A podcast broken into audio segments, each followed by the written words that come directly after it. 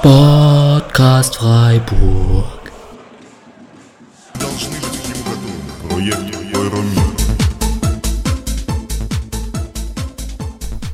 Ja, hallo und herzlich willkommen zur vierten Folge des Podcast Freiburgs. Ähm, wir nehmen hier am Samstagabend auf und die Gefühle sind noch ein bisschen durchwühlt, würde ich mal sagen. Und wie ihr das im Intro die Musik gehört habt, äh, könnt ihr euch denken, das Spiel war eine Achterbahn, eine Achterbahn der Gefühle. Ich freue mich sehr, dass heute der Johannes Müller, ein guter Kollege schon seit ganz, ganz vielen Jahren aus Freiburg, äh, zu Gast ist. Herzlich willkommen, Johannes. Hallo Alex und vielen Dank, dass ich hier sein darf. Freut mich sehr, dass du heute hier bist. Ja, es freut mich auch sehr auf jeden Fall, wenn ich hier in der Show sein darf.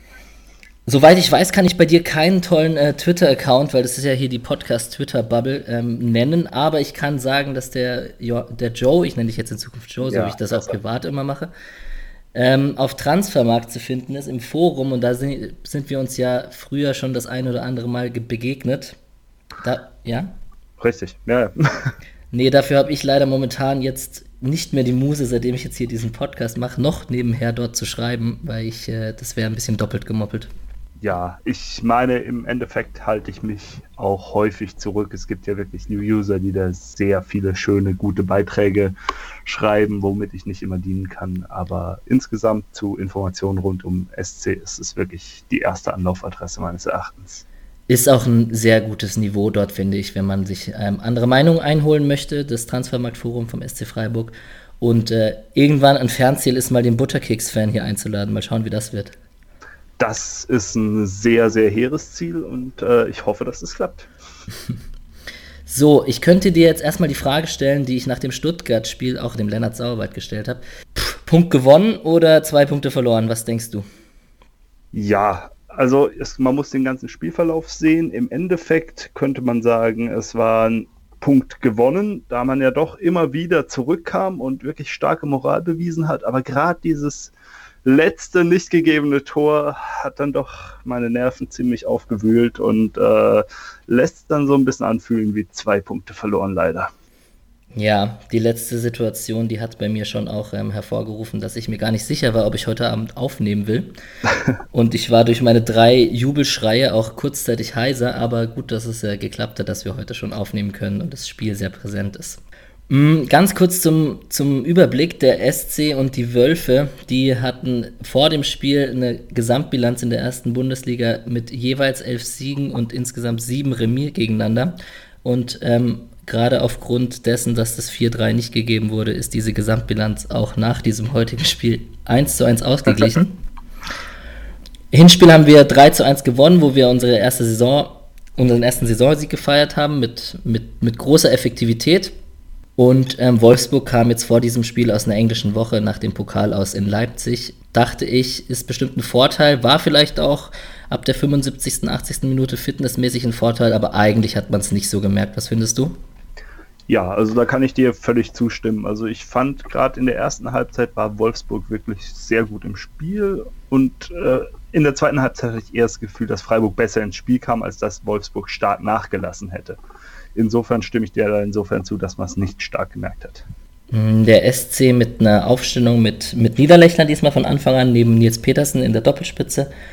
Und ähm, mit einem klassischen Streichen 4-4-2, würde ich sagen, mit zwei Sechsern und zwei Außenspielern, die jetzt nicht unbedingt klassische Außenspieler, Flügelspieler sind, sondern eher auch zentrale Mittelfeldspieler.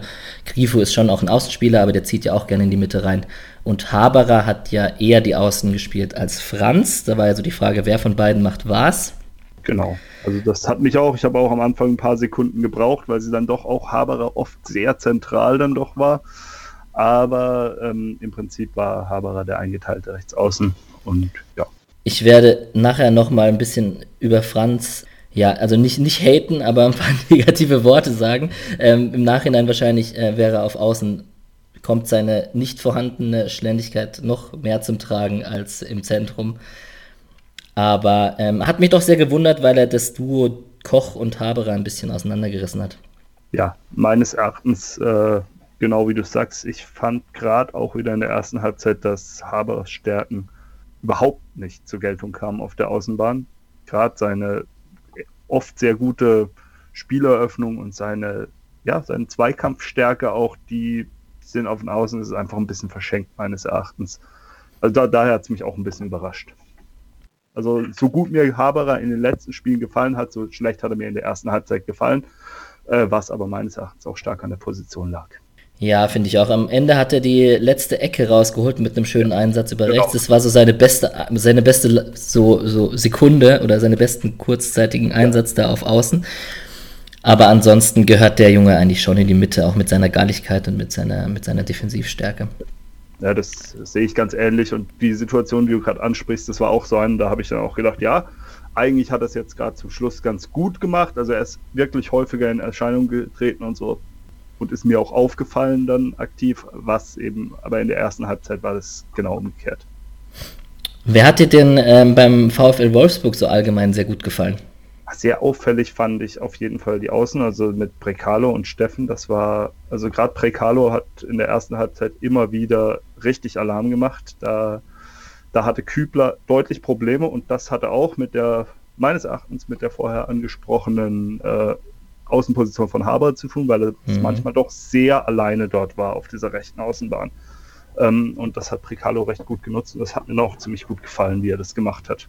Ich bin ein großer ähm, Weghorst oder Weghorst oder wie auch immer man ihn ausspricht, Weghorst, Fan. Ja. Genau. Ja, das stimmt. Das ist auch richtig. Auch ein ganz solider Spieler, sehr gut und äh, auch so einer, der Freiburg häufig wehtut, so vom Typ her. Ja, ja, so ein klassischer Neuner, der, ja. mit dem sie nicht richtig wissen, wie sie mit ihm umgehen sollen. Genau, und ähm, genau. der hat ja auch mit seinem schönen Pass da zum, zum 3 zu 2 hat er echt äh, auch seine Klasse bewiesen. Also das ist ja so, wenn die großen Spieler, diese 1,95-Typen auch noch technisch stark sind, dann das sieht es immer sehr gut aus. Richtig, so Typ Haller oder so, das ist ähnlich. Das sind solche Spieler, die wirklich... Der neue Edin Dzeko. Genau. ähm, ansonsten in der ersten Halbzeit war ja relativ wenig los. Also eigentlich kann man sagen, eine sehr chancenarme Halbzeit. Das 1 zu 0 von Roussillon und das 1 zu 1 von Grifo.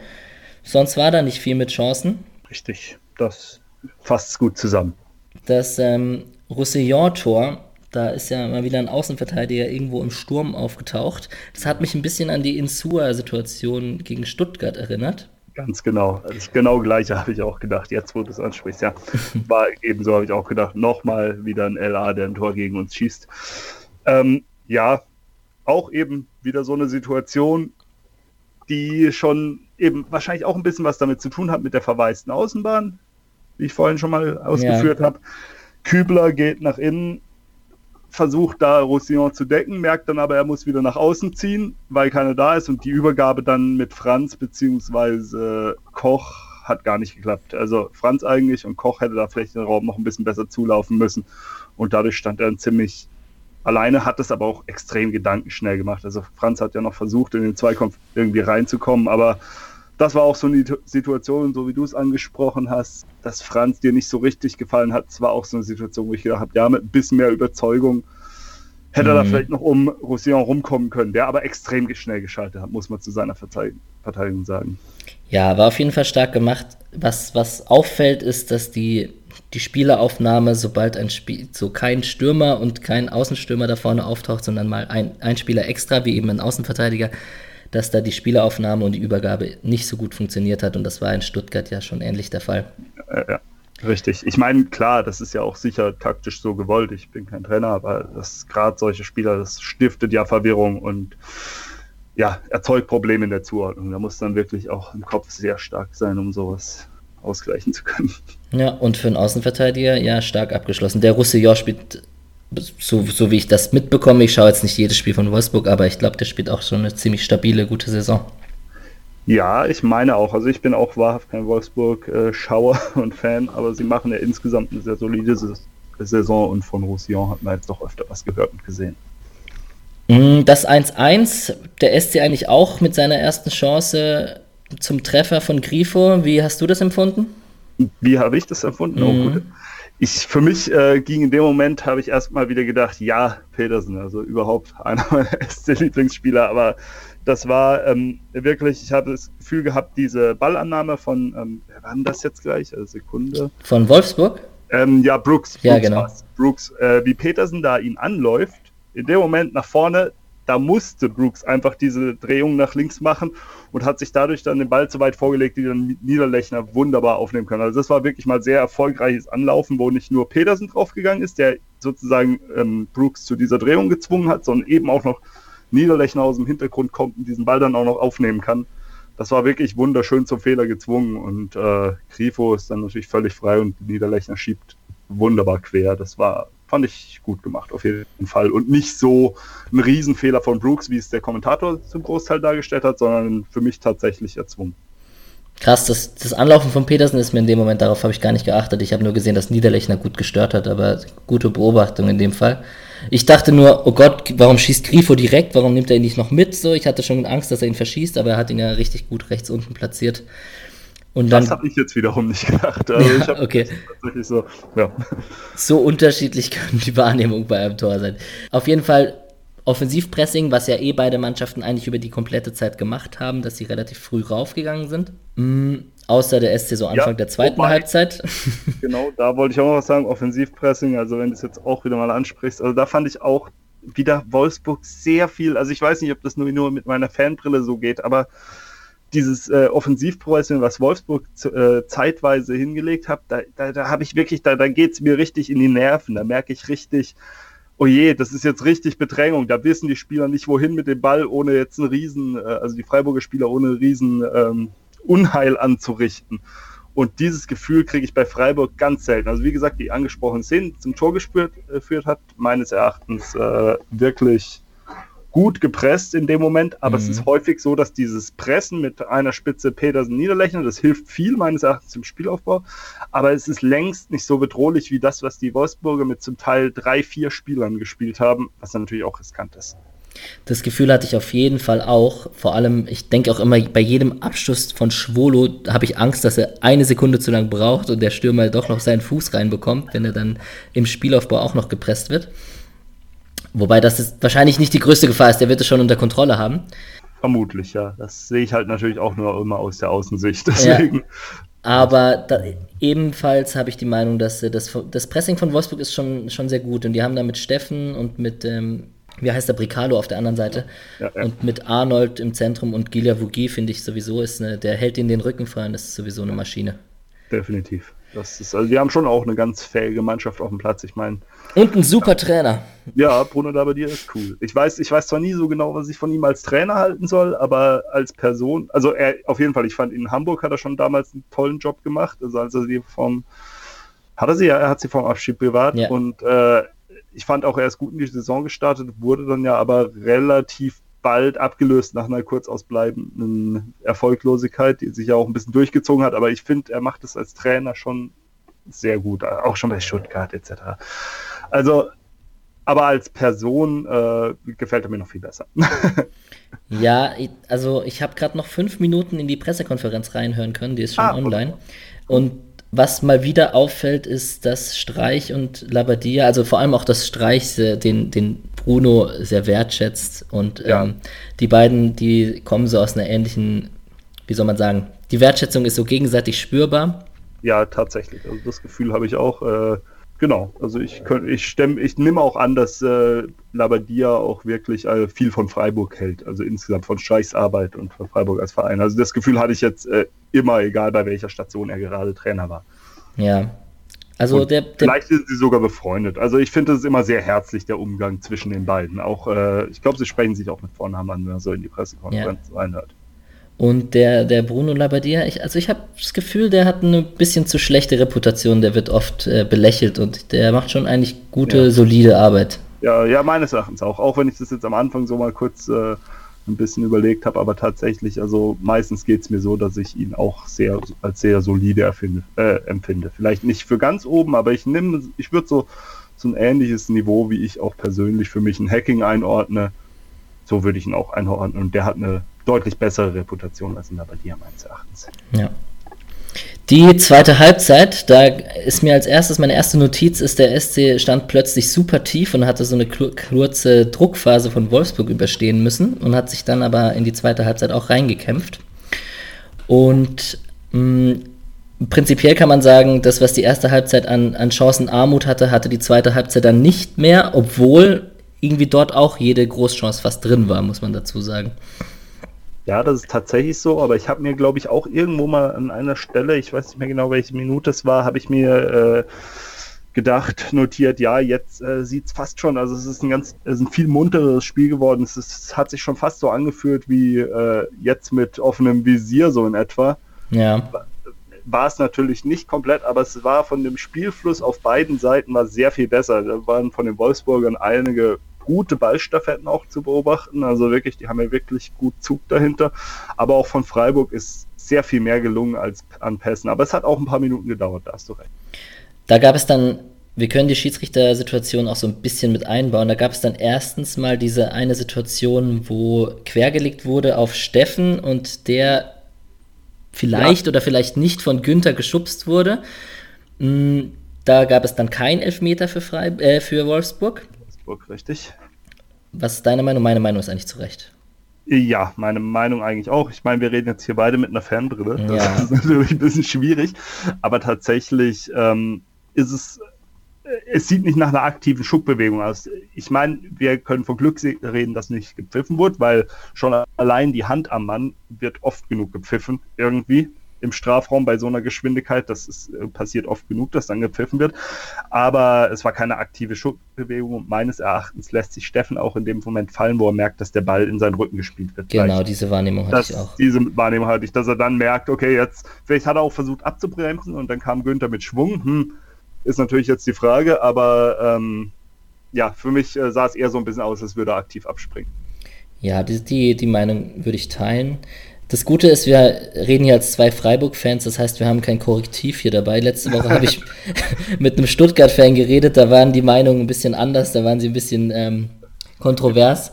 Ja. Diese Woche können wir die Fanbrille komplett auflassen und ein bisschen abhaten, das ist doch auch mal was Schönes. Auch schön, ja, sehr schön. Mm, es gab dann den Elfmeter, die Elfmeterentscheidung gegen Freiburg beim Foul von Koch, der da am oh. Trikot gezogen hat. Richtig, ja, Trikot gezogen ist untertrieben, würde ich sagen. Also das war ja schon wirklich äh, Umarmung auf Bauchhöhe. Also das fand ich dann doch sehr berechtigt. Also von Koch den Elfmeter, den Wobei man auch hier fand, fand ich, dass Brüch eine schlechte Figur gemacht hat, da er dann tatsächlich nicht den Vorteil abgewartet hat, sondern ja. gleich abgepfiffen und dadurch sozusagen den Freiburgern nochmal eine 50% Chance eingeräumt hat, das Tor zu verhindern, sage ich jetzt mal. Äh, weil der Ball war ja im Netz, nur hat er ja schon abgepfiffen. Ja, und der Elfmeter war dann von Weghorst ähm, eiskalt von wie von Torjäger geschossen. Ja. Ich möchte an der Stelle mal die Frage, ich habe leider keine Statistik jetzt rausgesucht, beziehungsweise ich hatte jetzt auch tatsächlich Samstag nach dem Spiel bis zu der Aufnahme keine Zeit mehr. Ähm, Schwolo ist mir jetzt nicht so als Elverkiller in, in, in den letzten Jahren aufgefallen. Tatsache, also ich meine, wir, es ist wirklich genau das gleiche. Den Gedanken in dem Moment, wo der Elfer rein ist, habe ich auch gedacht, hat jemals Schwolo für uns einen Elfer gehalten? Ich habe dann auch nicht mehr nach. Es gab das Elfmeterschießen im DFB-Pokal. Genau, genau äh, hat er da einen gehabt? Ich glaube, er hatte einen. Ich glaube, er hatte einen und einer wurde daneben geschossen oder so. Genau, genau, so meine ich das auch. Und er hatte natürlich seine Pokalheld in Bielefeld, wo er, waren es zwei Stimmt. oder waren es drei gehalten hat. Das glaube ich waren sogar, das waren auf jeden Fall zwei. Es waren zwei, waren es sicher, es könnten sogar drei gewesen ja. sein, wenn ich mich nicht täusche, aber sicher bin ich mir hier nicht. Ähm, ja, aber sonst für Freiburg, ob er jemals einen Elfmeter gehalten hat, ich glaube nicht. Ich glaube, also im Spiel, ich kann mich auch nicht entsinnen. Und ähm, das ist so, wenn man den Schwolo, mit der, der einem ja sehr leid tut, dass er, wie viel Gegentore er in der letzten Zeit in Freiburg kassieren muss, obwohl er ein sehr guter Keeper ist, eine Kritik ankreiden möchte, dann kann man das ja vielleicht an dieser Stelle tun. ja, wobei ich finde, das ist wirklich, also das Jammern auf hohem Niveau. Neuem, ja, genau. Kritik auf hohem Niveau. Ja. Genau. Mm, dann, wie gesagt, dann gab es ein sehr offenes Spiel und dann gab es diese, diese Ecke vom SC, die, wo davor, also ich hatte, wir, wir sind ja auch in der gleichen WhatsApp-Gruppe, da habe ich dann von Schadenfreude geredet. Ja. Mm, es gab eine Sekunde davor, gab es ja die Situation mit, mit äh, Heinz. Richtig. Dem unterstellt ja. worden ist, dass er auf den Fuß von Castells gestanden ist, obwohl es in der Zeitlupe hat man dann gesehen, dass es der Mitspieler war. Ja, klar. Und ähm, dass dann genau diese Ecke reingeht, da musste ich doch dann schon ein bisschen schmunzeln. Ja, das freut mich sehr. Nur muss ich an der Stelle sagen, dass ich genau diese unglaublich wichtige Spielminuten dank äh, meines Internetanbieters verpasst hat, der gedacht hat, er könnte mal kurz Internet ausschauen, wodurch ah. dann mein Sky-Empfang etwas beeinträchtigt war. Ähm, ja, ich habe noch gesehen die Szene mit Heinz und habe auch gesehen, dass es der Gegenspieler war und natürlich habe ich das Tor auch noch in der Zusammenfassung danach gesehen, aber ja, ja leider verpasst. Dazu muss ich natürlich auch sagen, Castells, ich, ich will dem jetzt da nicht mal unbedingt Schauspielerei ankreiden, woher soll er wissen, wer es war, aber ähm, ja, ja, vielleicht ist das, das Karma und Schadenfreude ein bisschen genau, genau. ungerechtfertigt, aber das war dann doch. Ein kleinen Schmunzler hat es mir auf die Lippen gezogen. das auf jeden Fall. Und es war, am Ende des Spiels waren es 9 zu 2 Ecken für den SC. Richtig, extrem. Und ähm, der mit, mit neu gefundener Eckballstärke nach dem Hoffenheim-Spiel kann man ja schon, also es dachte, ich dachte die ganze Zeit, irgendwann muss es klingeln. Mit Günther ja. und mit Grifo und die schießen die Ecken rein und wir haben ganz gute Kopfballspieler und Streich spielt eh mit 1000 Innenverteidigern. Ähm, da, irgendwann muss es, muss einer reingehen und dann ging der tatsächlich zum 2-2 von Nils Petersen rein. Ja, ja, ich habe auch, äh, was mich davor in den Ecken gestört hat, also ich habe oft gedacht, man hat ja wirklich gesehen, also ich bin jetzt nicht der wahnsinnig Kuhn Castells-Experte, aber ich, ich fand schon die Strafraumbeherrschung, also gerade bei Ecken, war sehr stark. Und es hat mich gewundert, dass dann immer Günther, der dann mit links von äh, rechts schießt, sozusagen jedes Mal seinen Ball so stark auf den Torwart geschossen hat. Ähm, ja, das hat mich ein bisschen gewundert, dass man es immer wieder so versucht und nicht äh, versucht, ein bisschen mehr in den Rückraum zu schießen. Ja, der Castells hat ein paar Mal den Ball mit der, mit der, mit einer Hand so weggefaustet und ist rausgekommen und es kam eigentlich immer an den Ball, also ist nicht so ja, durch, so wild durch den Strafraum gesegelt, wie man es von vielen Torhütern kennt. Genau, richtig. Also das ist ja auch so, so eine Paradedisziplin von Freiburg-Keepern, nicht so den Strafraum zu beherrschen, meines Erachtens. nee, die bleiben ähm, eigentlich auf der Linie stehen. Ja, häufig. Also ich, ich weiß nicht, äh, ob sowas am Torwarttrainer liegt, da kenne ich mich zu wenig aus, aber ich habe immer das Gefühl, dass äh, Freiburg-Keeper äh, äh, in der Strafraumbeherrschung immer die größten Schwächen haben. Wobei ich da Schwolo eigentlich äh, sehr gut finde. Aber das ist mir damals bei Baumann und Birki äh, aufgefallen zum Beispiel. Vielleicht trainiert der Andreas Kronenberg einfach nur 1 gegen 1 Situationen. das könnte sein. weil da sind die Freiburg-Spieler relativ gut, meines Erachtens, genau. wie sie sich breit machen und hinstellen Richtig. und so. Das finde ich auch. Mhm. Genau, das finde ich auch so es gab dann dieses relativ, muss man leider eingestehen, sehr, nicht relativ, sondern wunderschöne Tor von Weghorst mit der Hacke auf äh, Steffen.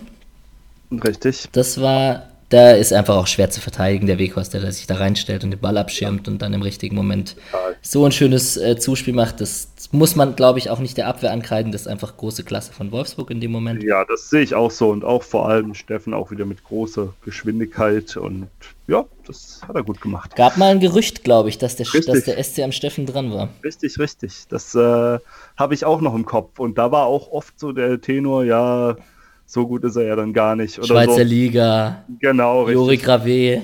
Richtig, richtig. Äh, Tatsächlich, ja, ich habe auch gedacht, schade, schade, dass daraus nichts wurde, weil gerade ja diese Geschwindigkeit und er war auch ein sehr auffälliger Spieler, so insgesamt über die Zeit. Definitiv. Ähm, der eingewechselte Luca Waldschmidt hat nach Kopfballablage von Nils Petersen dann den Ball Volley reingedroschen. Äh, war Brustablage. War es eine Brustablage? Ja, ja, genau. Danke. Das war auch wieder so mein, mein persönlicher Petersen-Moment. ja. Eine wunderschöne Brustablage, die er denkt wirklich. Also, ich weiß nicht, äh, ob das jetzt wieder mal übertrieben ist, aber von den, ich bin halt auch ein Fanboy. Äh, das ist in ja, Ordnung. Ich habe so, also diese Intuition, die Petersen hat, die hat sonst niemand so auf dem Platz, meines Erachtens, bei Freiburg. Also, das sind ganz oft gute Pässe, wo er wirklich, er hat's. Technisch ist er nicht so gut wie andere. Also, aber diese, diese Übersicht, die guten Ideen, die man auch in seinem Tor des Jahres, herzlichen Glückwunsch dazu, ja. ähm, gesehen hat, also diese Ideen, diese Übersicht, diese Gedankenschnelligkeit, die bringt wirklich Pedersen mit wie kaum andere in unserem Kader. Das äh, sehe ich doch ähnlich. Und er ist jetzt sowohl der Rekordtorschütze in der ersten Bundesliga, das war er schon vor diesem Spiel, ja. er ist, äh, ist an Papis Demba Cissé vorbeigezogen. Ähm, und äh, eben das Tor des Jahres, das hat er auch gewonnen. Da gibt es noch ein schönes halbstündiges Interview im Sportschau-Club in Freiburg. Ja, genau. Mm, und dann kam die besagte letzte Szene, die viel diskutierte, die Waldschmidt-Ecke, wo ähm, Lienhardt am kurzen Pfosten, dem ich das Tor so sehr gegönnt hätte. Tatsache. Mm, wieder gut geschlagene Ecke, diesmal von Waldschmidt auf den ersten Pfosten. Lienhardt köpft das Ding rein und Heinz ist im Sandwich mit einem Wolfsburger Abwehrspieler oder mit einem Wolfsburger Spieler, ich weiß leider nicht, welcher das war, und dem Torwart Castells. Das ist es. Abseits, er stand im Abseits, weil der Torwart ähm, vor ihm stand, also waren es nicht ein Spieler, äh, waren nicht zwei Spieler hinter ihm, sondern nur ein Spieler. Mm, Passiv ja. oder aktiv ist die Frage. Und genau. äh, ja, wir haben schon ein bisschen, muss man jetzt hier den Zuhörern sagen, schon ein bisschen vorab diskutiert. Ähm, ja, und für mich, also bleibt es im Endeffekt bleibt's eine richtige Entscheidung. Es auch, dass Brüch nur so kurz auf den äh, Bildschirm geschaut habe. Ich nehme an, sobald da ein Körperkontakt schon allein vorliegt, wird es als äh, Beeinflussung, also als Eingriff ins Spiel gesehen. Und ich nehme an, dass es gar nichts zur Sache, äh, zur Sache tut, ob das jetzt, äh, ob der Ball, ob er jetzt, ob Brüch, eine, äh, nicht Brüch, ob Castells eine Chance gehabt hätte, an den Ball zu kommen oder nicht. Das ist einfach, sobald er da irgendwie äh, den Torwart behindert und sei es nur, dass ein leichter Körperkontakt vorliegt, ähm, ja, dann zählt es wohl als aktiv. Es ist, tut wahnsinnig weh, die Entscheidung. Es wäre wirklich wären wichtige Punkte gewesen, wäre ein wichtiger Sieg äh, gewesen, aber im Endeffekt denke ich, ja, ist halt so. Ich nehme an, es war richtig. Beeindruckend, wie sehr du die Fanbrille in diesem Moment abziehen kannst. Ich hab's, äh, ich schaff's nicht so ganz. Also ich finde, es ist eine zu harte Entscheidung, vor allem mit Videoschiedsrichter, klare Fehlentscheidungen etc. Ja. Mm. Ja, das ist natürlich immer so ein Punkt. Also so oder so, dieses äh, klare Fehlentscheidung, das sind so einige Punkte, die beim Videoschiedsrichter noch nicht ganz ausgebügelt sind. Also ja, also klare Fehlentscheidung meines Erachtens nicht. Aber natürlich, bei, das sind halt so Situationen, also gerade bei Abseits, da, da hat man jetzt ja auch schon ein paar Mal jetzt. Und dann heißt, ja, er war halt im Abseits. Es ist auch keine klare Fehlentscheidung, aber. Aber beim Abseits gibt es ja jetzt mittlerweile die hoch, die viel zitierte, kalibrierte Linie. Die kalibrierte Abseitslinie. Ja, mal, wie die berechnet, ich würde gerne mal in dem Studio sitzen, wo die gezogen und berechnet wird. Und ja. Ich habe da viele Artikel schon drüber gelesen, dass eigentlich das Lot aus dem Senkrechten gezogen werden müsste und nicht von der Seite, etc., etc., etc. Ja. Ja, also deiner Meinung nach tut, tut nicht zur Sache, ob es jetzt ein, wie, ob es ein ja. Foul war oder nicht ein Foul war, sondern deiner Meinung, also sobald es ein kleines, kleine Einwirkung aufs Spiel ist, wie gesagt, es ist äh, für mich, äh, schau doch, was äh, passives Abseits gibt. Schau, wenn ich jemand, wenn ich im Torhüter in der Sichtlinie stehe ja. und im passiven Abseits war, wird es aktiv, weil ich ihm in der Sichtlinie stand. In dem Fall liegt ein Körperkontakt vor. Das heißt, ich, äh, wenn es nur eine ganz minimale Beeinflussung ist. Also es, es tut mir auch, ich habe im ersten Moment habe ich auch geflucht und habe erst auch gedacht, weil der Kommentator gesagt hat, es wäre faul, habe ich gedacht, wie kann er nur? Das ist ja, da ist ja gar nichts. Aber so über die Zeit ist mir dann so gedämmert, ja, sobald da irgendwie, sobald er nur ein bisschen dort ist, ist es wahrscheinlich aktiv geworden. Also das ist meine einzige Erklärung und damit kann ich jetzt so halbwegs leben, auch wenn die zwei Punkte wahnsinnig wehtun. Mhm. Ja, also ich bin, ich bleibe, glaube ich, bei meiner Entscheidung, dass ich die Entscheidung zu hart finde. Ich verstehe deine Argumentation auf jeden Fall. Ich, ich finde, dass eine Beeinträchtigung vom Sichtfeld hat dann wieder damit zu tun, ob er den Ball eventuell halten hätte können, wenn er was gesehen ja, hätte. Und in dem Fall hätte er niemals den Ball von Lienhardt gehalten. Keine Ahnung, wie, in, ja. wie sowas in eine Bewertung mit reinspielen kann. Ich frage in solchen Szenen gerne oft die Colinas Erben um eine mhm. Einschätzung. Es hat ja, leider nicht geklappt jetzt so kurzfristig. Das ähm, werde ich vielleicht nachreichen bis zur nächsten Woche oder einfach auf, auf Social Media mal posten, was die dazu gesagt haben. Was ist denn dein Twitter-Account? Der Twitter-Account. Du kennst den Twitter-Account vom Spotcast Freiburg nicht. Nein, den habe ich mir noch gar nicht aufgeschrieben. Genau. Das ist natürlich äh, an dieser Stelle an alle Hörer. Es gibt uns auf äh, Twitter, Facebook und Instagram als Podcast Freiburg. Genau. Mm, ich habe ja immer ein Segment, so was der Schiedsrichter, wie die Schiedsrichterbewertung jetzt allgemein aussieht von Herrn Dr. Felix Brüch diese Woche. Jetzt haben wir die meisten Aktionen schon bei unserem Spielresümee durchgesprochen. Also letztendlich steht bei mir eigentlich am Anfang so ein Lob, weil er eine sehr großzügige, nach dem englischen Fußballlinie sehr viel laufen lassen mhm. hat, sehr viel enge Zweikämpfe, gesagt, steh auf, steh auf, ist kein Foul, in beide Richtungen. Und ja. er ist mir dadurch eigentlich sehr positiv aufgefallen. Ja, das äh, finde ich auch. Also ich, ich meine auch, dass er oft äh, Brüch auch ein bisschen als arrogant gilt, so bei Fans. Und ich äh, fand das eigentlich, die Spielhaltung angenehm von dem, was ich wahrgenommen habe. Und auch eben, wie du schon ansprichst, viel laufen lassen in beide Richtungen. Das war in Ordnung. das hat mir auch gut gefallen und ähm, ja, meines Erachtens ist, hat mir jetzt wehgetan zum Schluss, aber ich nehme an, dass es tatsächlich die richtige Entscheidung war. So bitter es ist.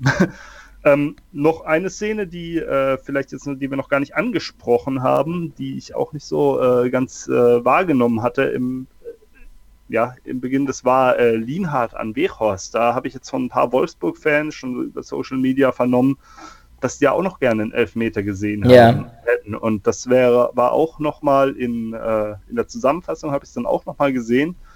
Ähm, und meines Erachtens hat auch hier der äh, Dr. Felix Brüch richtig entschieden. Ähm, da meines Erachtens das Ziehen ganz klar von Weghorst ausgeht. Also man muss nur auf das Trikot von Lienhardt schauen. Also es ist eine Situation, wo im Strafraum Weghorst und Lienhardt um den Ball streiten und äh, beide ziehen eben aneinander und kommen beide auch zu Fall.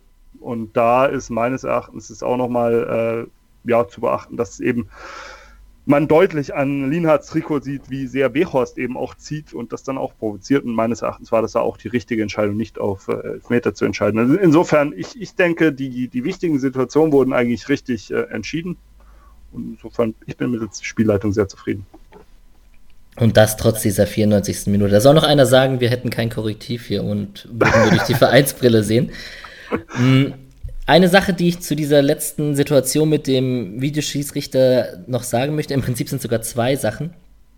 Das eine ist, äh, dass ich, ich hatte schon beim Stuttgart-Spiel so ein Empfinden, dass durch den Videoschiedsrichter äh, Konzessionsentscheidungen, weil man diese, diese also ich bin ein großer Fan des Begriffs Konzessionsentscheidung, muss ich an, diesem, an dieser Stelle sagen. Das ist bei jedem Spiel, sage ich eigentlich, ne, eine klare Konzessionsentscheidung. hätte, hätte, er nicht, hätte er nicht gepfiffen, wenn es vor zehn Minuten nicht andersrum gepfiffen hätte und so weiter und so fort. Mhm.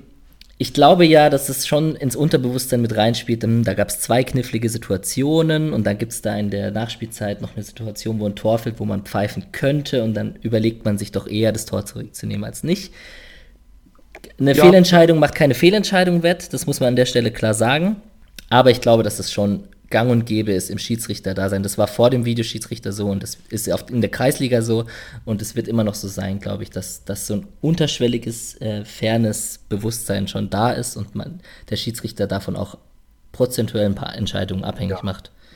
Das kann ich mir auch gut vorstellen. Also das Gefühl habe ich auch häufig. Da gibt es ein paar, wo es ein bisschen klarer ist als äh, bei anderen. Und ja, ich denke, vielleicht war das auch so eine von dir genannte Konzessionsentscheidung. Ich weiß es nicht. Ähm, Im Endeffekt äh, ist es aber meines Erachtens ähnlich, wie ich äh, letzte Woche, was letzte Woche? Nein, es war gegen Stuttgart, doch, letzte doch, Woche. Doch, das war letzte Woche. Ähm, ja, letzte Woche äh, die zwei Gelben gegen Gomez, die auch äh, regeltechnisch okay waren. Also die kann man so geben, aber ich fand sie auch zu hart. Das fühlte sich auch wie eine ähnliche Konzessionsentscheidung an äh, durch die vorher nicht gegebene Rote an Pavard. So ähnlich fühlt es sich dann an wie diesmal eben dieses, dieses wunderschöne Abseitstor. Und wenn du schon von der Pavard-Szene redest, dann wiederhole ich nochmal das, was ich auch vorhin geschrieben hatte. Ich glaube, es ist eine, eine Konsequenz, die der Videoschiedsrichter mit sich zieht, jetzt in der nahen Zukunft, dass äh, Spieler leider dafür belohnt werden, ganz schnell zum Schiri zu rennen und zu, ich habe es Petzen genannt, ist natürlich mhm. nicht das richtige Wort, aber sich zu beschweren und ganz oft zu sagen, schau es dir an, schau es dir an, da war wirklich was, so dass der Schiedsrichter ein schlechtes Gewissen hat, wenn er nicht kommuniziert, weil da ja was gewesen sein könnte. Und ähm, dann wird ein Verhalten wie Castells, der direkt zum Schiedsrichter rennt und sagt, das, da war ein Eingriff von ja. Heinz in dem Fall, wird belohnt und eine Aktion von Kevin Schlotterbeck, der getreten wird, aber aufsteht und so macht, als ob nichts wäre, wird in dem Fall nicht belohnt. Ja, das ist natürlich ganz äh, bitter insgesamt. Also die Entwicklung ist natürlich komplett unschön und äh, da gebe ich dir auch recht, dass es gut sein kann. Andererseits sollte man da natürlich auch den Schiedsrichtern ans Herz legen und ich nehme auch an, dass es so getan wird. Im Endeffekt sitzt da noch einer im Köln, in Köln im Keller und der schaut sich das nochmal an. Du musst nicht zu diesem Bildschirm rennen, das macht der so oder so. Äh, insofern soll, nehme ich an oder ich hoffe es, dass die Schiedsrichter es schaffen, sich davon loszulösen und da auch ruhig zu bleiben und sich nicht durch die Spieler zu beeinflussen zu lassen. Wer hat dir denn beim SC ganz gut gefallen? So, vielleicht Top 3 oder? Top 3, äh, ja, Petersen, habe ich schon mal gesagt. Natürlich. Häufig sehr gut. Ähm, Und dann wird es diesmal wahrscheinlich schon relativ schwierig. Also, wie du vorher schon gesagt hast, Franz war eher so einer, der bei mir hinten abgefallen ist. Ja. Grifo war natürlich auch immer wieder gut, aber auch nicht äh, absoluter Glanzpunkt, aber war immer wieder, immer wieder gut. Also waren wirklich gute Aktionen dabei. Fit ist er. Der läuft Fit schon ziemlich viel. Ja, und das ist natürlich auch wunderschön, dass, äh, dass er Streich schon kennt. Also, dass die zwei sich kennen und der einfach direkt tatsächlich spielen darf. Das ist, Ja. Äh, ja, das ist das Vertrauen geschenkt bekommt von Beginn an und bis zum Ende. Ähm, er hat mir noch sehr gut gefallen. Ähm, eigentlich hat mir Heinz tatsächlich häufig sehr gut gefallen. Also Heinz gefällt mir häufig gut wegen seiner guten Diagonalbälle. Mhm. Und da habe ich heute auch wieder zwei, drei gute gesehen. Schönes Spiel nach vorne. Er hat sich diesmal auch keinen arg bösen Bock erlaubt, meines Erachtens. Ja, doch, hat mir auch sehr gut gefallen.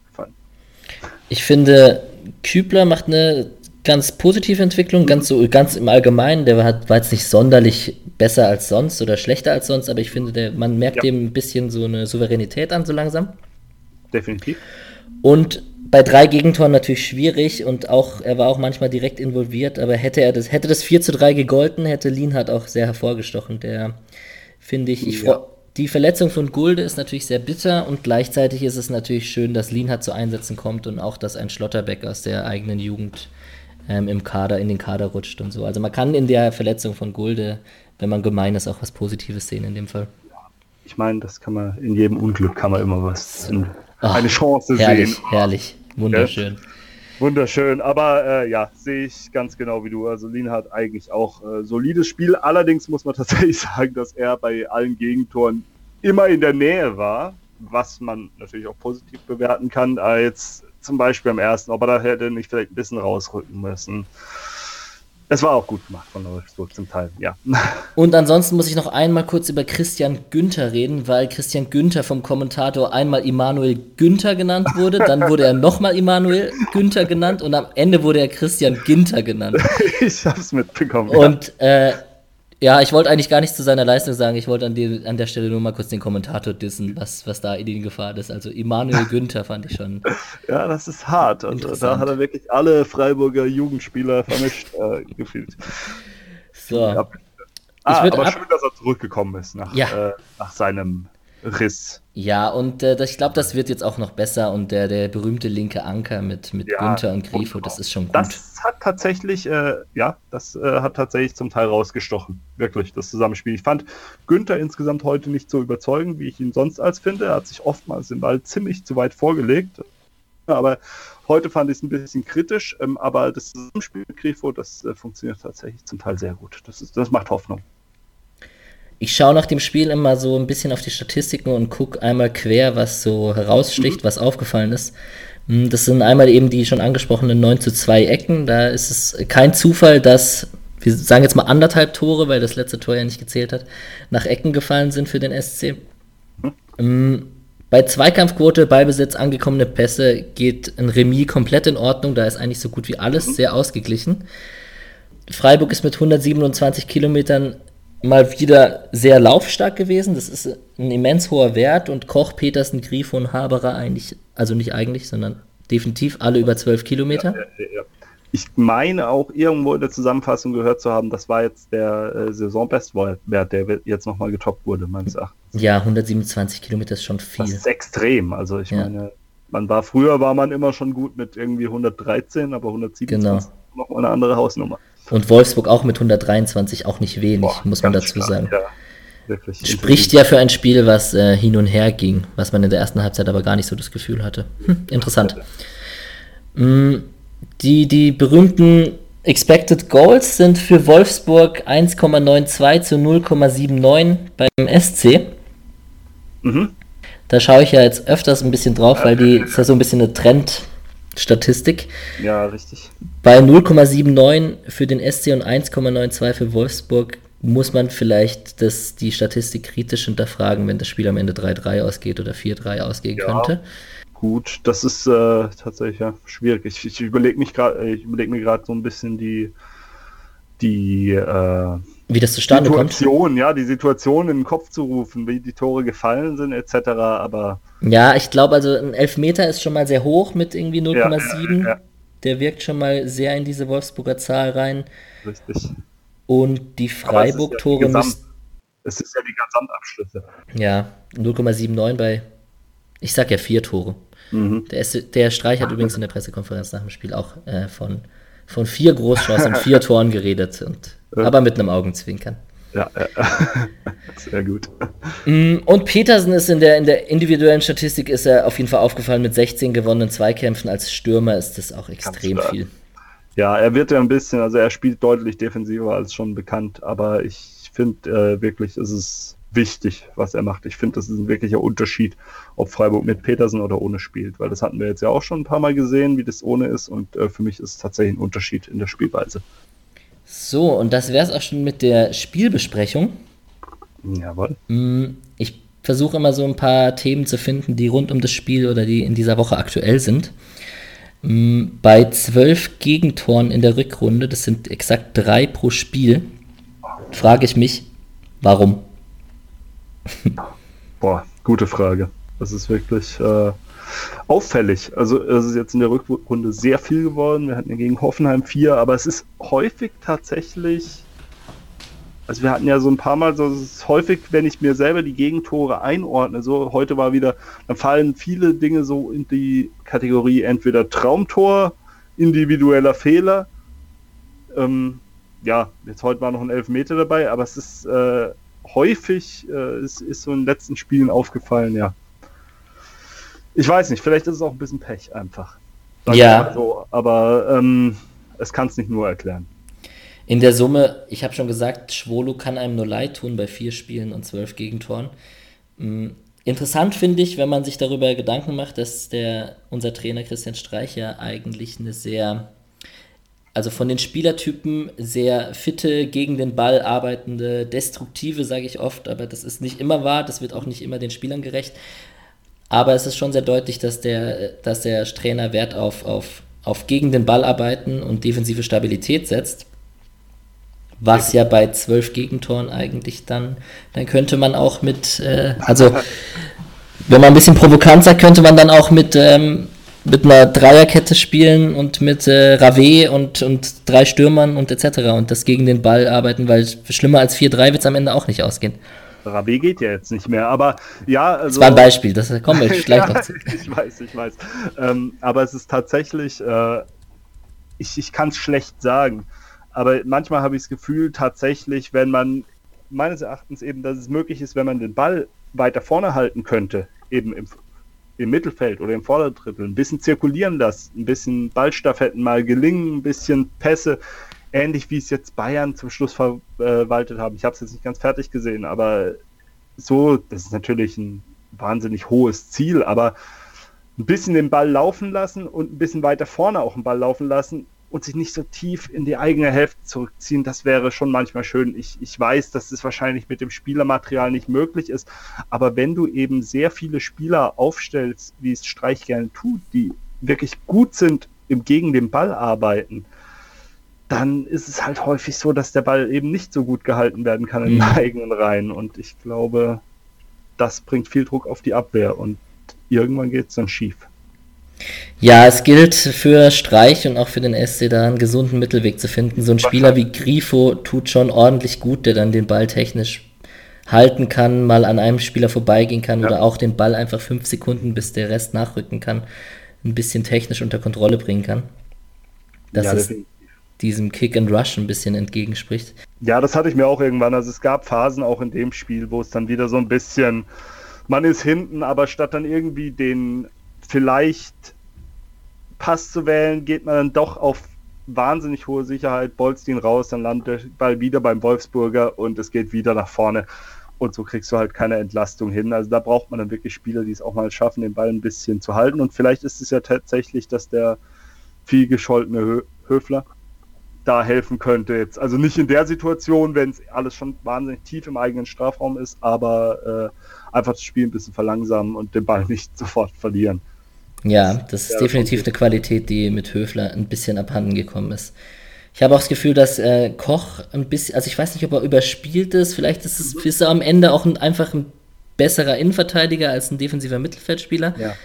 Mm, Aber es ist schon ein bisschen destruktiver mit ihm da auf der 6. Ja, das äh, empfinde ich auch so. Ich empfinde, also ich, ich, ich kann mich mittlerweile besser damit anfreunden. Also mhm. ich hatte äh, in den vorherigen Spielen häufiger ein Problem, wenn ich, wenn ich Koch auf der 6 gesehen habe, weil ich finde, äh, sein Vortrag nach vorne ist nicht so überzeugend. Und äh, auch seine Zweikampfstärke, ich habe jetzt die äh, Statistiken tatsächlich nicht zur Hand. Insofern ist es mehr so ein Gefühl. Das kann, da, damit kann ich auch völlig falsch liegen. Aber äh, ja, Kopfballstark wird er schon sein. Ja, Kopfballstark ist er definitiv. Da hast du recht. Das ist auf jeden Fall eine Qualität. Aber äh, im, im 1 zu 1 den Zweikampf zu gewinnen, sozusagen, da äh, sehe ich ihn nicht ganz so stark. Und ähm, ist die Frage, was da besser ist. Ich meine, das ist ein Riesensystem, da viel, spielt viel mit rein, aber ganz glücklich bin ich nicht.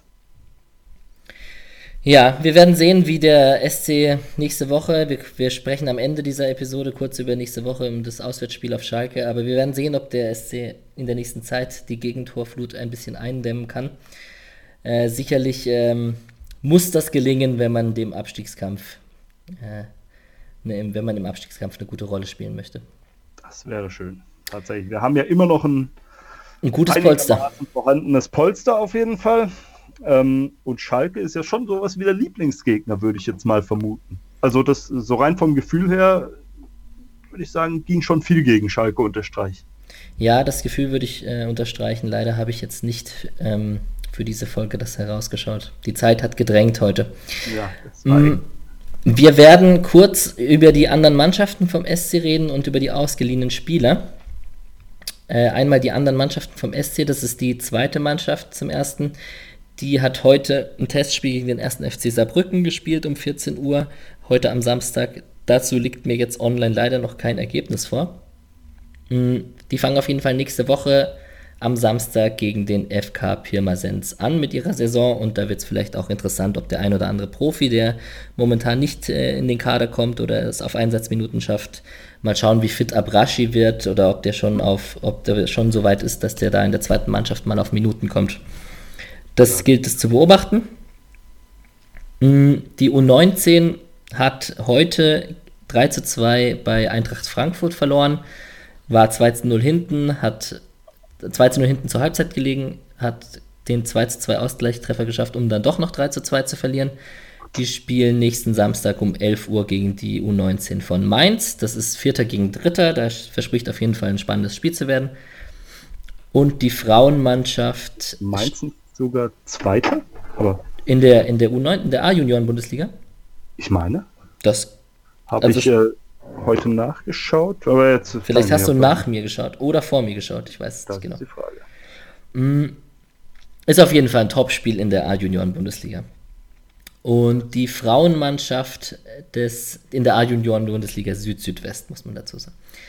Die Frauenmannschaft vom SC, die startet nächsten Samstag gegen Leverkusen. Das ist Duell 6. SC Freiburg gegen 10. Leverkusen. Und was man zur Frauenmannschaft vielleicht noch erwähnen könnte, ist, dass mit Kapitänin Rebecca Knag, mit Stürmerin Clara Bühl und Stürmerin Sandra Starke und mit Janina Minge, das ist eine Mittelfeldspielerin, ähm, vier Spielerinnen im Januar und Anfang Februar ihren Vertrag verlängert haben. Die kamen alle auf 13 bzw. 12 Einsätze, spricht also dafür, dass es äh, Leistungsträger sind der Mannschaft und für die Kontinuität in der Frauenmannschaft der, des SC Freiburgs, was ja schön zu hören ist. Hm, verfolgst du eine von den Mannschaften irgendwie näher kaum. oder nicht? Also wirklich kaum. Also am ehesten noch die zweite, dass man dort als mal was mitkriegt. Aber es ist natürlich auch dadurch, dass ich nicht in Freiburg wohne, nicht mehr, ist es natürlich ein bisschen schwierig, die wirklich zu verfolgen. Du hast, also da hat man wenig Chancen, ein Live-Spiel mal zu sehen. Und so beschränkt sich meistens dann auf Spielberichte, Zusammenfassungen und äh, Ticker.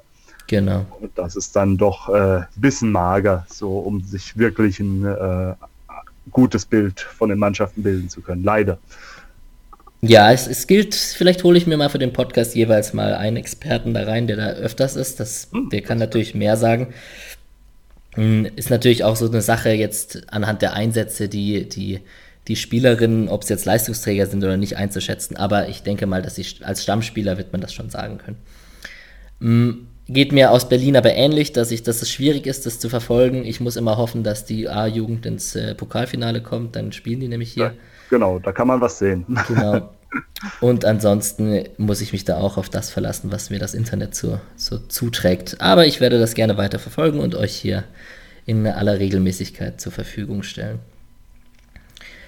Die ausgeliehenen Spieler vom SC sind durch zwei Spieler erweitert. Das habe ich leider letzte Woche habe ich Patrick Kammerbauer unterschlagen, was nicht so schlimm war, weil er nur vier Minuten zum Einsatz kam gegen Regensburg. Der spielt jetzt bei ähm, Holstein Kiel. Ganz komisches Vertragsmodell. Ich bin mir nicht ganz sicher, was man davon halten soll. Ich weiß, es ist einerseits es ist eine anderthalbjährige Laie mit Kaufoption von Kiel, aber Freiburg hat irgendwie ein Rückholrecht oder ein Vorkaufsrecht. Ja was hast du da mitbekommen?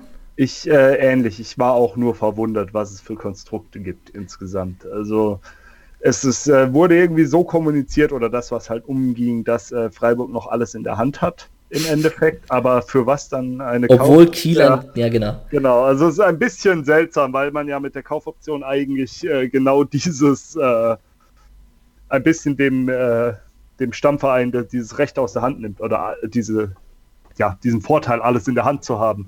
Und jetzt trotzdem noch ein Vorkaufsrecht ne, oder ich weiß nicht, so hieß es nicht. Wie hieß es genau? Ich weiß es nicht mehr genau. Aber ich weiß es auch nicht genau. Bei mir war die Verwirrung nur grenzenlos. Ja, sehr seltsam Konstellation. Auch schade, dass es der Spieler Kammerbauer nicht geschafft hat, sich mal tatsächlich irgendwie zu präsentieren. Es ist, fühlt sich wieder so an, als wäre das jemand, der, ja, den man hier nicht mehr sehen wird.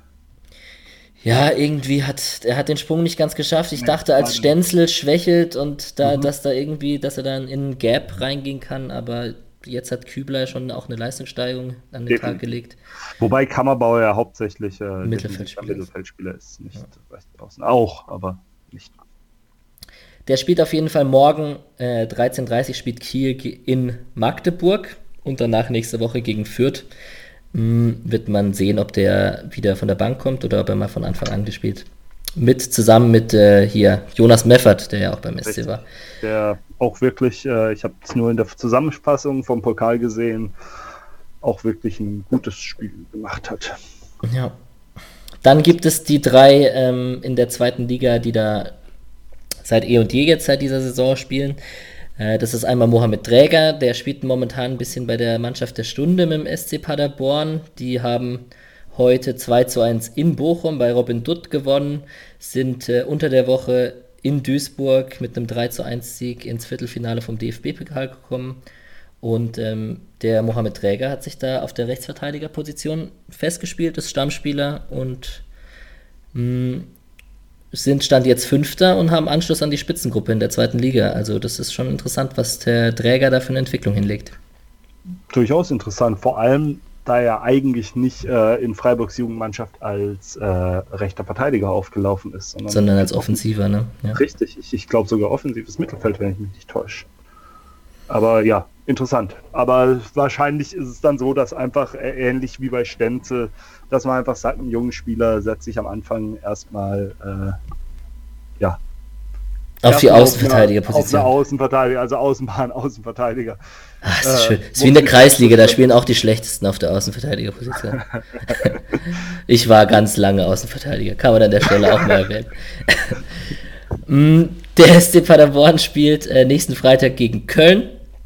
Wird auf jeden Fall eine Härteprobe, die haben ja jetzt Pauli weggefickt. Hm, Jonas Föhrenbach bei Jan Regensburg, der wurde nach der 60. Minute ausgewechselt. Die haben 13-0 verloren in Bielefeld. Regensburg eigentlich eine ziemlich, äh, ist eine Mannschaft, die im Mittelfeld der Liga rumdümpelt. Also nach oben geht nicht viel, aber mit dem Abstieg werden die wahrscheinlich auch nichts zu tun haben. Hm, Föhrenbach hat da, spielt da jetzt mittlerweile, hat als Linksverteidiger jetzt auf jeden Fall zuletzt gespielt. Hm, sah da in der Zusammenfassung, ich habe eine kurze Zusammenfassung von dieser 3-0-Niederlage gegen Bielefeld angeschaut sah er nicht immer so gut aus, aber Bielefeld ist momentan irgendwie auch gut drauf. Ich glaube, da ist Uwe Neuhaus jetzt Trainer und mh, mm, die spielen nächsten Sonntag gegen Dresden. Es wird auf jeden Fall spannend, ob der da zum Sp Stammspieler in Regensburg sich durchsetzen kann. Und äh, Fabian Schleusener beim SV Sandhausen hat jetzt auch durchgespielt heute. Nee, war das gestern? Auf jeden Fall haben die 2-0 bei Union. Ja, das war heute Vormittag, genau.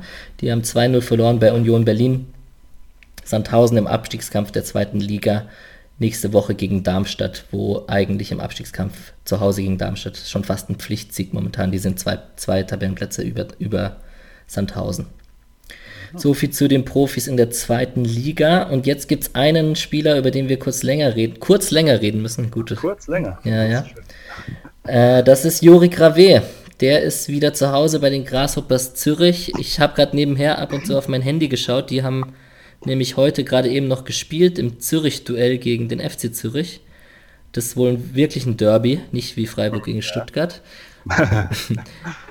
Die haben 3 zu 1 verloren, aber Rave mit der Nummer 10 in der Startelf und er hat auch durchgespielt, ja. Wunderbar. Deine Meinung zu Jori Rave? Schwer zu bewerten, ist meine Meinung. Das ist äh, das Problem. Man hat wirklich äh, wenig gesehen über die doch fast anderthalb Jahre, die er hier war. Ähm, interessante Personalie, wurde ja oft von Fans so ein bisschen als Heilbringer gefeiert ähm, und äh, hatte auch wirklich, äh, ja, gerade stark, wie er dort aufgespielt hat und jetzt auch ähm, zuletzt gegen Hoffenheim war es, richtig? Ja. Ja, die letzten zehn Minuten sahen auch äh, ganz stabil aus. Genau, da kam er auf rechts gesagt, rein als Schienenspieler. So. Richtig, richtig. Also es sah ganz stabil aus, aber man sieht auch, es ist jetzt nicht so, dass er äh, zwei Klassen technisch höher spielt als der Rest auf dem Feld. So ist es nicht. Und man muss auch sagen, also Streich hat es ja in der PK angesprochen, dass wohl Gewichtsprobleme vorlagen, also dass er wohl nicht ganz so fit war. Mhm. Das äh, kann man jetzt bewerten, wie man will. Also ich, ich weiß nicht, wie, wie wahr das ist. Die Basics stimmen, dass die dass die Leute laufen, dass die schön gegen den Ball arbeiten können und wenn da halt die Fitness nicht gereicht hat, dann ist Streich vermutlich jemand, der halt lieber sagt, ja, ich ähm, lass den Spieler mal. Dann spielt Lukas Höhler halt. Genau, dann spielt Lukas Höhler, der läuft wenigstens gegen den Ball. Ja. Ähm, ja, das ist, äh, das, das ist dann wieder, geht auch wieder so ein bisschen in die Richtung, die ich vorhin mal angesprochen habe, dass meines Erachtens ein paar ballsichere Spiele vorne eventuell auch die äh, Abwehr entlasten könnten, insofern auch äh, insofern auch die Defensive stärken. Aber ähm, die Punkte geben ja auch Streich recht und ich bin kein Bundesliga-Trainer, also ähm, eher schon. Insofern, es ist bitter. Ich hätte gern ein bisschen was gesehen von ihm noch und habe mir auch, so wie viele Fans, was erhofft. Ähm, soll wohl nicht sein. Und so wie das Modell jetzt momentan aussieht, die äh, Laie äh, danach hätte er dann auch, wenn er zurückkommt, nur noch ein Jahr Vertrag. Sieht so ein bisschen so aus, als wollte man ihn dann äh, endgültig loswerden. Anders kann ich es mir eigentlich kaum vorstellen. Ja, man hat irgendwie das Gefühl, obwohl man es nicht immer bestätigt bekommt, dass, dass Streich und Rave nicht, nicht äh, beste Freunde sind. Mhm. Ja, ich, äh, so, so gerüchteweise habe ich auch mal mitbekommen, dass Rave wohl fordernd auftritt und das auch nicht gefällt. Aber das sind Gerüchte. Ähm, ja, man weiß es nicht. Ja.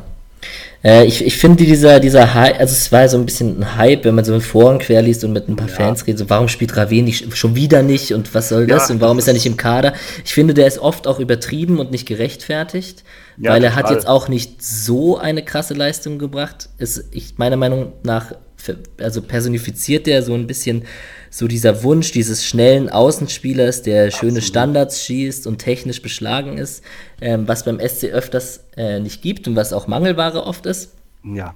Aber Definitiv. der Hype ist nicht gerechtfertigt, möchte ich Ja, ich glaube, da sprichst du einen guten Punkt an. Also es ist natürlich, man macht sich als Fan und da nehme ich mich nicht aus, macht man sich da immer Hoffnung, weil man wirklich oft, wie ich es vorhin schon angesprochen habe, aber es ist halt nicht die endgültige Wahrheit. Äh, Im Endeffekt, der Punkteschnitt gibt Streich tatsächlich recht und äh, wir können wirklich eine ganze Latte von Spielern aufzählen, die da schon von uns Fans gehypt wurden, sei es jetzt Kent, sei es. Ich äh, bin ein riesen Mats Möller-Deli-Fan. Ja, Mats Möller-Deli, der gefällt mir auch gut. Der ist Pauli bei Pauli auch echt stark, genau, aber. Das wäre auch ein Beispiel. Auch das hatte seine Gründe, nehme ich an. Richtig. Und der Hat war halt körperlich nicht fit und.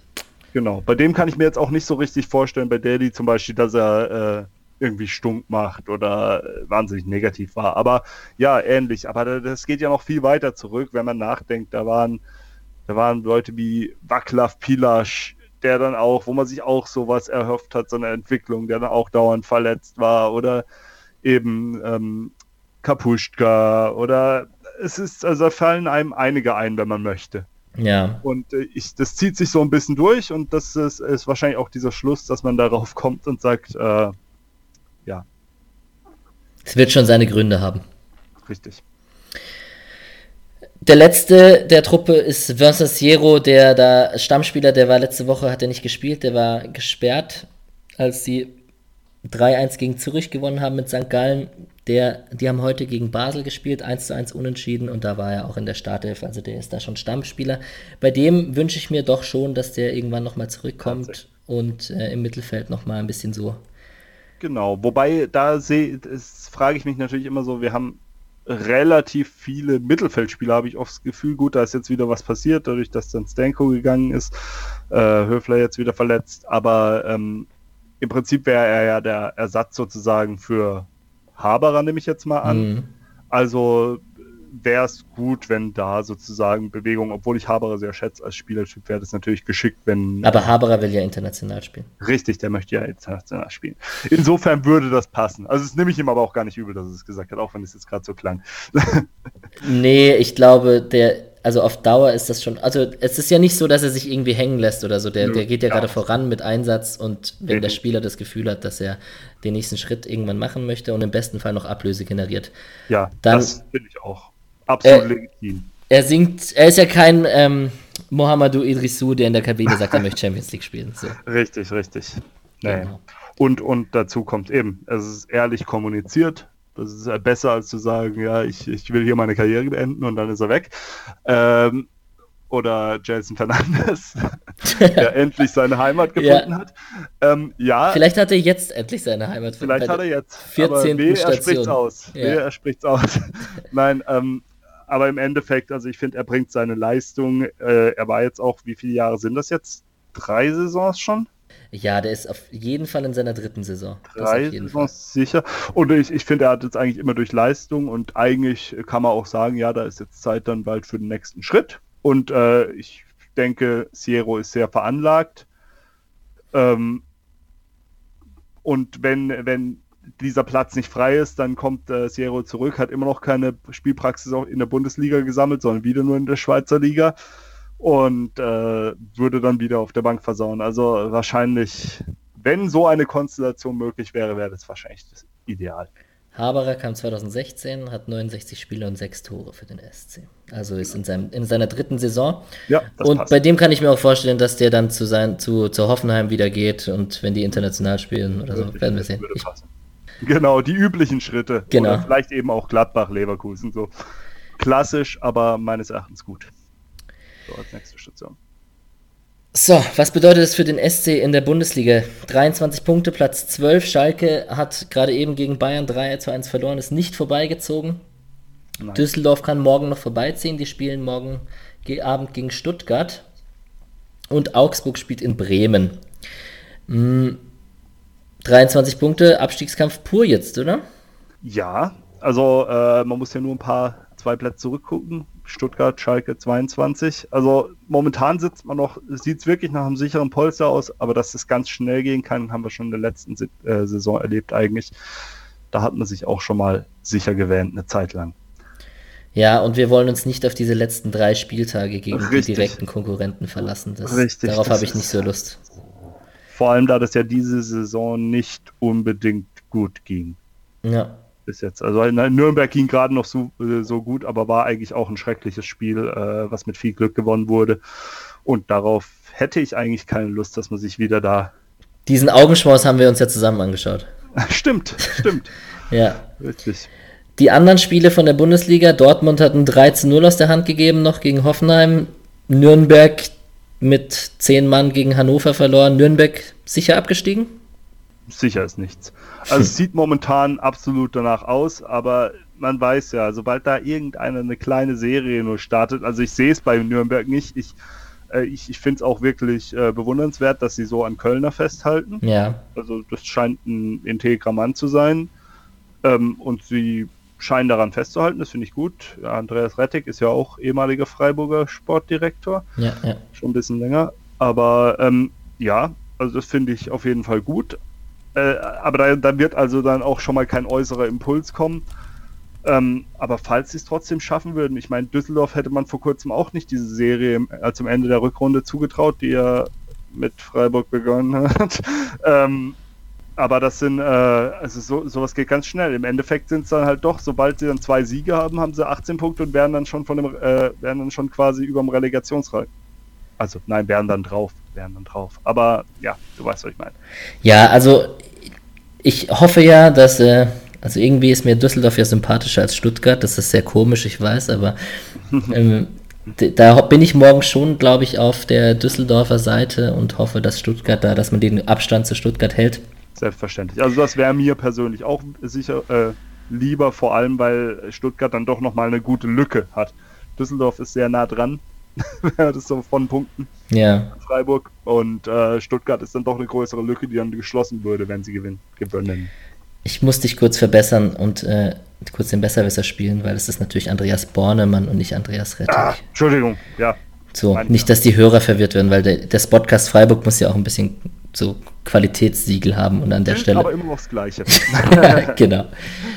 Mm, der SC nächste Woche auf Schalke. Glaubst du, da geht was? Ja. Also, ich bin immer erstmal optimistisch, äh, bis das Gegenteil bewiesen wird. Ähm, und wie gesagt, ich habe es ja vorhin schon mal angesprochen, meines Erachtens ist Schalke so ein Gegner, der Christian Streich sehr gut liegt. Meines Erachtens. Ja, ich finde auch, der SC muss sich jetzt äh, vielleicht mit Abstrichen vor Bayern und Dortmund, aber selbst da an einem guten Tag, was man ja auch schon in der Hinrunde gesehen hat, muss sich der SC nicht verstecken und mit einer guten Leistung, wenn man die Gegentore mal eindämmt, ein Tor, für ein Tor ist man immer gut beim SC Definitiv. momentan. Vor allem momentan die Standards, hast du ja schon angesprochen, sind gut derzeit, also die Ecken kommen ganz gut. Ja, also ich meine, da, da verstecken braucht man sich eh nicht, das wäre eben genau das falsche Signal. Es ist ja auch äh, so was ganz Interessantes, finde ich, äh, unterstreicht zum Beispiel, dass äh, es gegen Bayern häufig besser aussieht als gegen Dortmund. Mhm. Wenn man jetzt von diesen Spitzenmannschaften gerade eh schon spricht. Und gegen Schalke ganz besonders gut, die natürlich nicht so Spitzenmannschaft sind, aber diesen Anspruch ein bisschen haben, sage ich jetzt mal. Ja. Und ja. Nö, ja, es genau. wird auf jeden Fall ein Spiel von zwei Tabellennachbarn und ähm, ich tippe auf das äh, dritte Unentschieden in Folge auf ein 1 zu 1. Und du? Dritte Unentschieden in Folge. Äh, ich würde jetzt mal mit einem mit der Fanbrille. 1-2 mit der Fanbrille gehen. Also für Freiburg. Ich habe hab das Spiel gegen Bayern gerade nicht wirklich verfolgt, nur so ein bisschen nebenher getickert. Ja, ja äh, ich habe auch so ein bisschen mit, mit einem Auge zugeschaut. Äh, Kütütschü, so heißt der Kütütschü. Suyunchu. Ja, nein, oder? Kutucu? Ja, Neu ich weiß nicht, Kutucu, keine Kutucu? Ahnung. Kutucu, glaube ich, ja, Kutucu. Ja, das uh, ist schon auf jeden Fall interessant. Also schön, dass da ein Jugendspieler so viel Power reinbringt. Hat, fand ich eindrucksvoll. Ja, wird spannend. Der ist, glaube ich, 18 und der wird äh, da noch vielversprechend. Genau. Wir werden sehen, ob der SC seine Gegentorflut einnehmen kann und auf Schalke was mitnehmen kann. Wünschenswert wäre es, der Spotcast Freiburg wartet immer noch auf seinen ersten Sieg. Ähm, er war heute zum Greifen nah, er war gegen Stuttgart eine Phasenweise zum Greifen nah. Aber wir geben nicht auf. Wir wollen nämlich keinen Zweitliga-Podcast nächstes Jahr machen. Du steigerst dich. Ja. Das war jetzt äh, zwei Niederlagen, Zwei Unentschieden. Zweites Spiel ungeschlagen. Ja. ja, und jetzt folgen zwei Siege, ich sage es dir. Achso, es ist, das, das ist schon fast eine Serie jetzt. Ja, genau. Sehr gut. Äh, lieber Johannes, ich bedanke mich, dass du heute dabei warst. Vielen Dank, dass ich hier sein durfte. Das war sehr angenehm und mal auch entspannt mit einem zu sprechen, der sich vom, mit dem SC Freiburg auch privat, wo man bei WhatsApp und alles Mögliche sich schon viel austauscht, mal länger so zu reden. Der Spotcast Freiburg ist äh, von eurem Feedback abhängig. Wir werden immer besser, hoffentlich, und wir werden es immer häufiger machen. Wer mitmachen möchte, kann jederzeit den Spotcast Freiburg unter Twitter, Instagram, Facebook oder auf der Webseite erreichen. Und ähm, euer Feedback ist wichtig. Und ich freue mich von euch zu hören und wir hören uns nächste Woche nach dem Spiel auf Schalke. Ja, ich freue mich auch. Ciao. Tschüss.